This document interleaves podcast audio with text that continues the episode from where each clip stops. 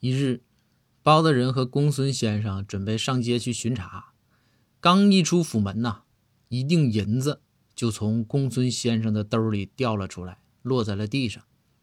公孙赶忙要去弯腰去捡，这时就听包大人大吼一声，说道：“别动，我来。”包大人呢，弯腰捡起了银子，这可把公孙感动坏了，心想。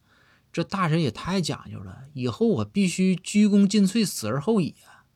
与此同时啊，府门口的百姓也看见了，交口称赞呢。包大人那是礼贤下士，可称世间之楷模啊！再说包公捡起银子之后，就对公孙说：“哎，谁捡到算谁的啊！走吧，走巡街去。”